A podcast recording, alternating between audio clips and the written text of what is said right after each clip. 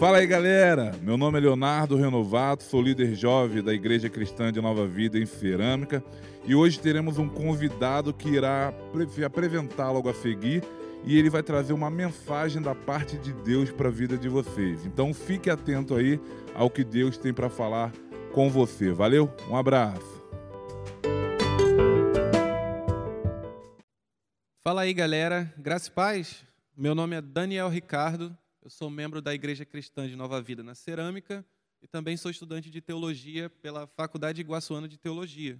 Eu preparei uma reflexão para vocês e espero que vocês gostem. Valeu? O assunto que eu vou estar falando hoje é um assunto muito simples. É, ele se trata da pessoa que é a base da nossa fé, é a pessoa de Jesus Cristo. Muitas pessoas dizem muitas coisas sobre Jesus, mas qual é o Jesus que a Bíblia apresenta para nós? É isso que a gente vai ver hoje. Eu me lembro que na, na época da escola tinha uma revista era uma revista bem nerd, porque eu era bem nerd, chamada Mundo Estranho. E saiu uma edição dela dizendo as 100 personalidades mais influentes da história do mundo. E era uma revista um pouco grande.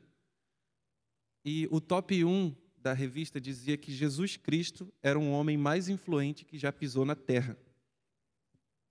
A pergunta que nos resta é: como essas pessoas que foram influenciadas por Jesus, direta ou indiretamente, o que elas acham da pessoa dele?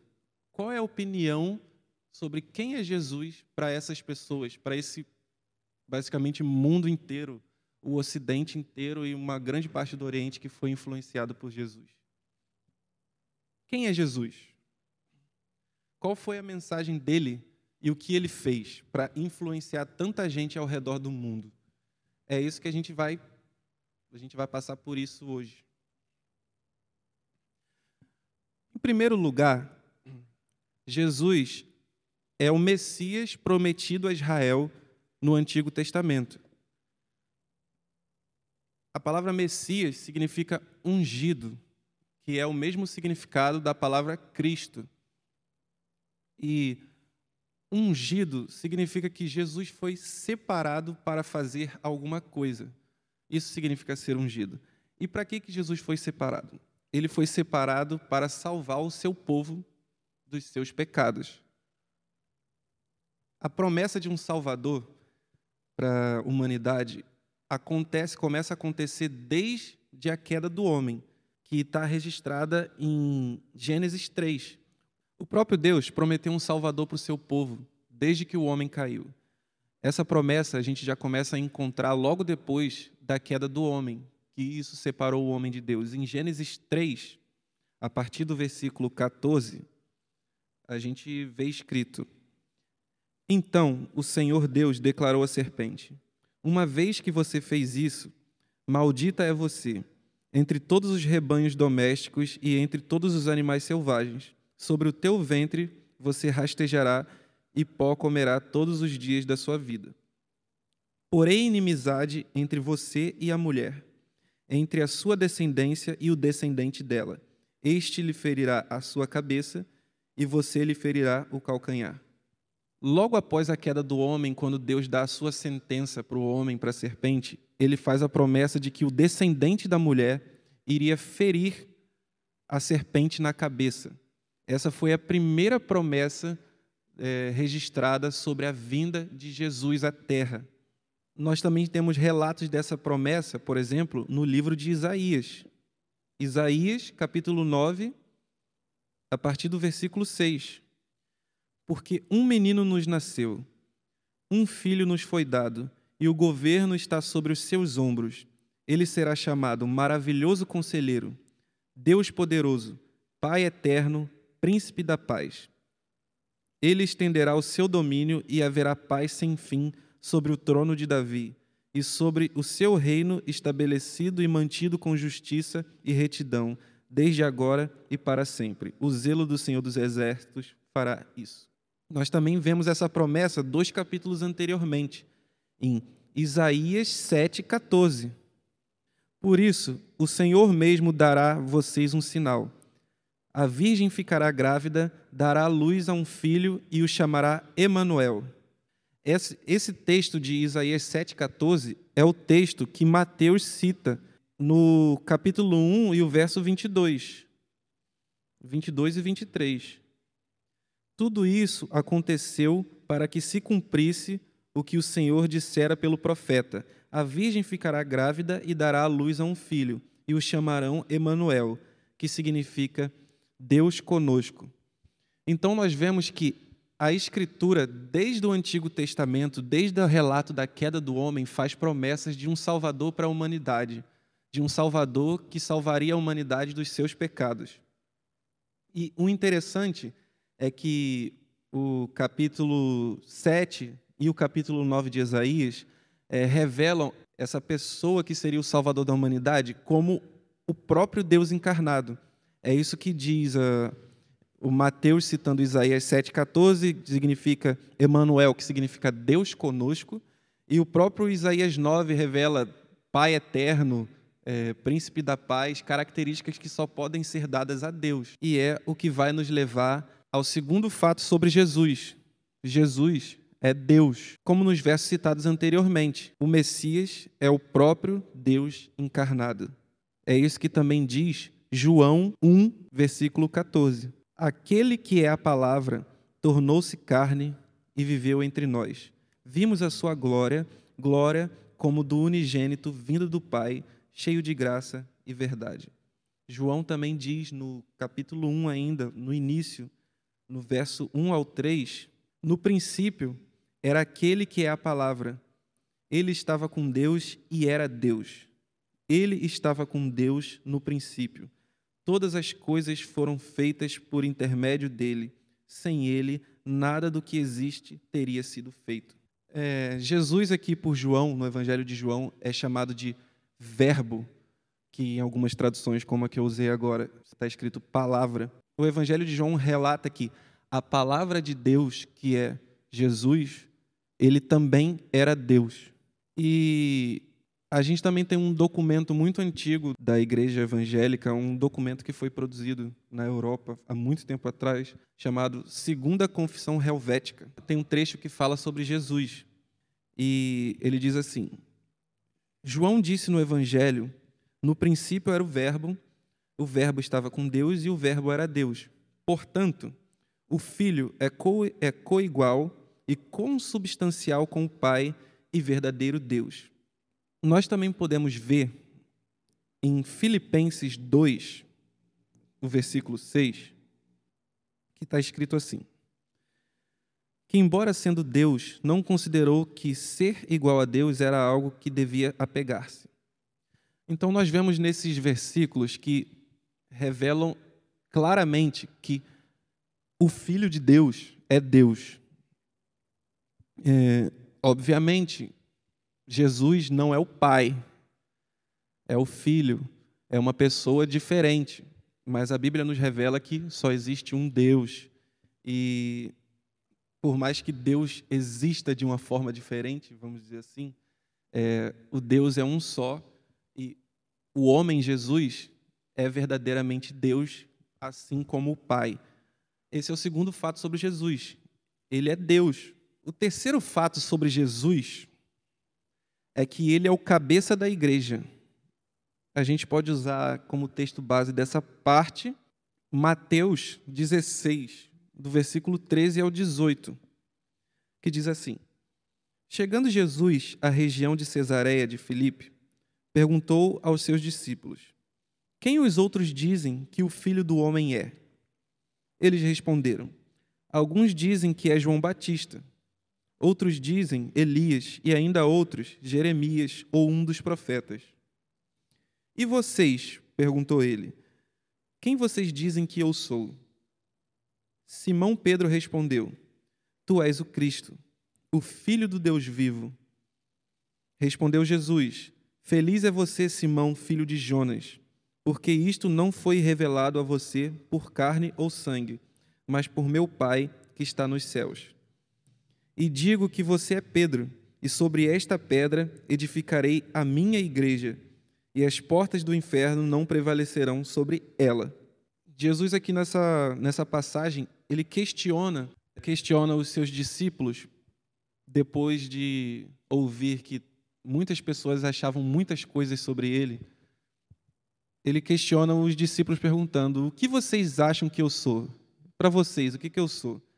Aí logo depois de Pedro responder que Jesus era o Cristo, o Messias prometido desde o Antigo Testamento, o próprio Jesus fala que ele é o fundamento da igreja que ele está criando. Sobre esta pedra, sobre esta rocha, ele edificaria a igreja, sobre essa rocha que é ele mesmo. É o que Pedro diz na sua primeira carta, a partir do capítulo 2. Está escrito assim: Pois assim é dito na Escritura: Eis que ponho em Sião uma pedra angular, escolhida e preciosa, e aquele que nela confia jamais será envergonhado. Portanto, para vocês, os que creem, esta pedra é preciosa, mas para os que não creem, a pedra que os outros construtores rejeitaram tornou-se a pedra angular, pedra de tropeço e rocha que faz cair. O próprio Pedro, ele também disse isso na sua primeira carta. Ele diz que Jesus é a pedra angular, a pedra principal o fundamento sobre qual a igreja vive. E ele faz, ele cuidadosamente, ele faz referência a versículos do Antigo Testamento sobre Jesus ser esse fundamento para a igreja. Ele faz uma paráfrase do versículo 6, com o que está escrito em Isaías. Ele cita Isaías 28, 16, que diz: Por isso, diz o soberano o Senhor, Eis que põe em Sião uma pedra, e uma pedra já experimentada, uma preciosa pedra angular para alicerce seguro. Aquele que confia jamais será abalado. Ele também faz uma, uma paráfrase do verso 7 com Salmos 118, versículo 22. A pedra que os construtores rejeitaram tornou-se a pedra angular. Essa pedra angular que é Jesus, é uma pedra que os outros rejeitaram. Mas para nós, como o texto de Pedro diz, é uma pedra preciosa para nós os que cremos. Mas os outros, os que não creem, é uma pedra que eles rejeitam. E isso nos liga ao quarto fato sobre Jesus. Jesus era um homem muito religioso. Religião é uma palavra que atormenta muita gente hoje. Por muito se diz aí no meio evangélico que Jesus veio para quebrar os paradigmas da religião. Jesus veio para acabar com a religião. Jesus e religião são completamente diferentes e opostos um ao outro. Isso soa até bonito. Isso soa até bonito, mas infelizmente é uma das maiores mentiras que a igreja tem acreditado hoje. Muita, a maior parte da igreja, na verdade. Veja bem, Jesus, ele foi prometido para Israel no Antigo Testamento, que é a escritura sagrada de uma religião. Jesus é dito, como no tópico anterior eu disse, é a pedra angular da igreja, ou seja, o principal fundamento da igreja. A igreja, é, a igreja nada mais do que é a reunião de todos os cristãos, ou seja, o cristianismo é uma religião. O próprio Jesus disse que veio para cumprir a lei e não para revogar ela. Isso está escrito em Mateus 5,17. O que ele quis dizer que eu não vim para abolir a lei e vim para cumprir? Ele quis dizer que ele veio dar para a lei o sentido completo dela. Ele veio mostrar que tudo na lei aponta para a pessoa dele, a pessoa do Salvador, do Messias, do Cristo. O que Jesus ele combateu durante o ministério dele não foi a religião. O que Jesus combateu foi a falsa religiosidade de alguns religiosos. Ele pregou contra essa falsa religiosidade e ele pregou contra a hipocrisia. Era por isso que ele tinha muitos embates com os fariseus. O tempo todo no, nos quatro evangelhos você vê Jesus discutindo com os fariseus, tendo debates. Por quê? Porque os fariseus eram pessoas que não viviam aquilo que pregavam e acrescentavam fardos às vidas dos judeus. E eles mesmos não faziam, não cumpriam o que eles diziam que os judeus deveriam cumprir. era a lei de Deus e mais os acréscimos deles para eles parecerem homens mais santos. E foi contra isso que Jesus pregou, não foi contra a religião. Jesus, em momento nenhum, disse: o judaísmo não é de Deus. Ele disse: o que vocês fazem está errado. Lembra da cena do leproso, que Jesus cura um leproso e logo depois dele curar o leproso, ele pede para o leproso ir até o sacerdote e examinar para o sacerdote ver que ele estava limpo da lepra. E isso era um procedimento da religião do judaísmo da época, que se você era leproso e fica curado, você tem que ser examinado pelo sacerdote só para depois poder se misturar com o povo. Ou seja, ele não simplesmente podia curar o cara e falar, vai sair abraçando todo mundo. Mas ele não fez isso. Ele preferiu cumprir o protocolo da religião. E o quinto fato sobre Jesus, por último, mas não menos importante, é a sua mensagem e a sua obra, que estão intimamente interligadas. A mensagem de Jesus é o que a Bíblia chama de o Evangelho. E o Evangelho é o quê? A salvação para todo aquele que nele crê como está escrito em João 3,16. Porque Deus amou o mundo de tal maneira que enviou o seu Filho unigênito para todo aquele que crê, não pereça, mas tenha a vida eterna. Ou seja, a mensagem do Evangelho é a mensagem que diz que a obra de Jesus retira os pecados do homem. É a mensagem de que Jesus morreu para salvar a humanidade. O próprio nome Jesus, se você botar o nome Jesus em hebraico, Yeshua, significa Jeová é salvação. E essa palavra evangelho, assim como a pessoa de Jesus, ela tem sido muito distorcida nos últimos, nos últimos anos. Se entende qualquer coisa que agrada os nossos ouvidos como evangelho hoje. Então eu listei algumas coisas aqui que a gente confunde com o evangelho. Número um, evangelho não é ação social. A Bíblia, em muitos lugares, fala que nós devemos ajudar os pobres, fala que nós temos nos preocupar com os necessitados, mas o Evangelho não é isso. O Evangelho também não é ser um bom cidadão. Ser um bom cidadão é o dever de todo ser humano, não é o dever de todo cristão. Ser um bom cidadão é o que você tem que fazer. O próprio Jesus disse lá no, nos pagamentos dos impostos, os discípulos questionando se ele deviam se ele devia pagar imposto por ele ser descendente de Davi ou não. Ele fala: dai a César o que é de César e dai a Deus o que é de Deus. Então, todo mundo tem a obrigação de ser um bom cidadão. E ser um bom cidadão não significa estar no Evangelho. O Evangelho também não é uma mensagem que aponta o dedo na cara de outra pessoa e diz: você vai para o inferno. Essa não é a mensagem do Evangelho. Eu gosto muito de uma, de uma explicação do reverendo Augusto Nicodemos, que ele fala que para você compreender a boa notícia que é o Evangelho, você tem que compreender o seu estado. A mensagem do Evangelho não é você vai para o inferno. A mensagem do Evangelho é todos nós merecemos o inferno, mas Deus é bom e quer te salvar. Basta você crer. Evangelho também não é moralismo. Evangelho não é moralismo. Evangelho não é simplesmente você seguir um monte de regras e parecer mais santo para a congregação, ou se sentir mais próximo de Deus porque você é muito bom em seguir regras. Isso também não é. Você não deve se confiar nas boas coisas que você faz para ser mais próximo de Deus. O que te aproximou de Deus foi a morte de Cristo.